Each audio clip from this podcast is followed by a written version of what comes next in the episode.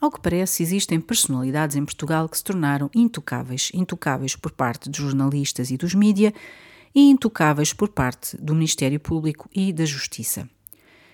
Isto porque uma investigação levada a cabo pelo, pelo Página 1 e que foi divulgada em dezembro de, do ano passado, mostrou uma eh, operação que fez com que eh, vários milhares de médicos no privado fossem vacinados contra a Covid-19 no início da campanha de vacinação contra a doença sem que estivessem na lista de prioridade da Direção-Geral da Saúde.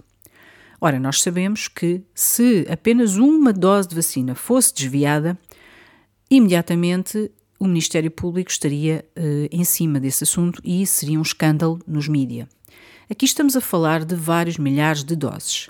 Passo a explicar o que aconteceu. Portanto, segundo a investigação, em fevereiro de 2021, segundo documentos obtidos uh, junto da Ordem dos Médicos e depois de ter de se recorrer ao tribunal uh, que obrigou então a Ordem dos Médicos a mostrar esses documentos, no início da campanha de vacinação contra a Covid-19 e apenas uma semana depois de tomar posse na Task Force, Gouveia Melo, que é agora o, o chefe de Estado-Maior da Armada, negociou com o então bastonário da Ordem dos Médicos, Miguel Guimarães, as condições para se vacinarem vários milhares de médicos que não estavam na lista de prioridade da DGS.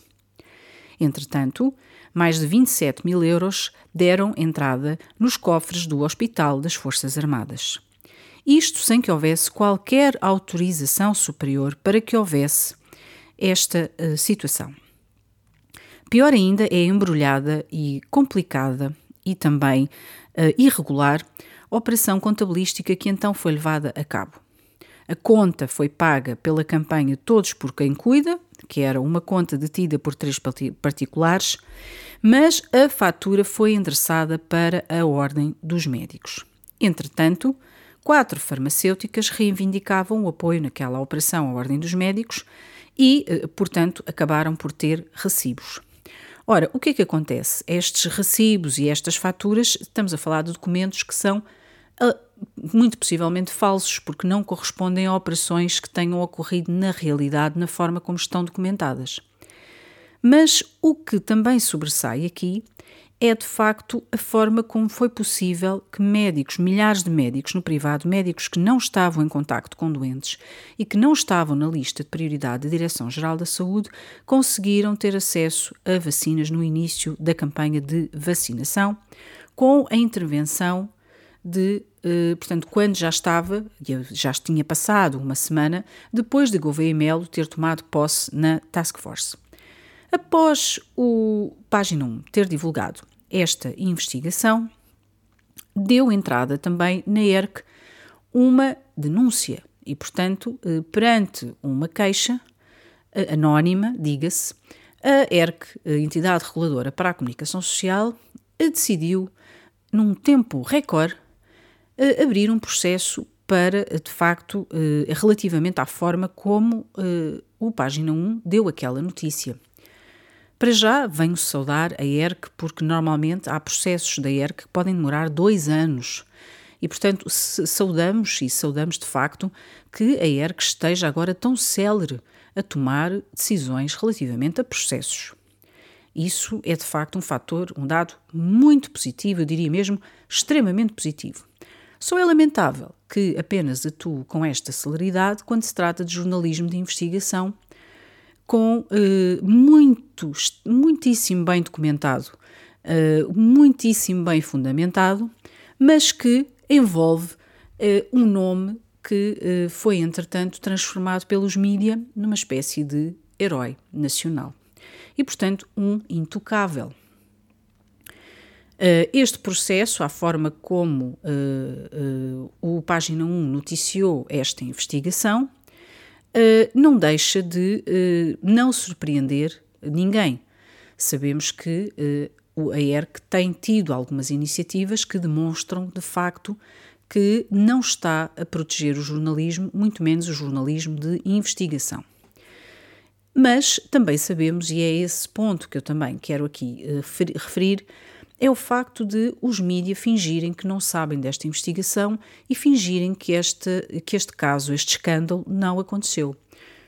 Por outro lado, é também muito curioso que também não haja, eh, ao que se sabe, nenhuma investigação por parte das autoridades relativamente a esta situação, que envolve não só a vacinação de milhares de médicos quando não estava a operação autorizada superiormente para que houvesse esta vacinação de pessoas que não estavam na, na lista de prioritários da Direção-Geral da Saúde, mas, por outro lado, também a questão da, das irregularidades contabilísticas que, eh, descaradamente, nós assistimos e que existiram nesta operação Todos por Quem Cuida.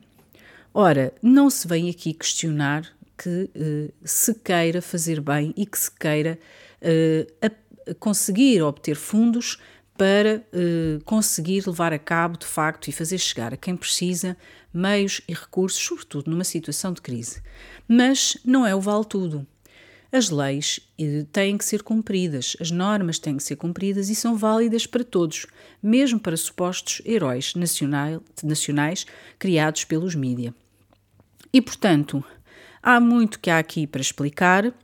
E no meio disto tudo, mais uma vez, a ERC, infelizmente, a fazer figura, um, uma triste figura, podemos dizer, porque não só uh, não vê o que se está a passar ou não quer ver, como de facto um, conseguiu, uh, em, em, num espaço muito curto, num mês, uh, abrir um processo relativamente à forma, ao rigor informativo e à forma como o Página 1 noticiou este caso, um, sem identificar de facto uh, falhas concretas, porque este é um caso que está, uma investigação que está extremamente bem documentada e que qualquer autoridade, uh, o Ministério Público, querendo averiguar e querendo verificar esta operação, facilmente encontra toda a documentação.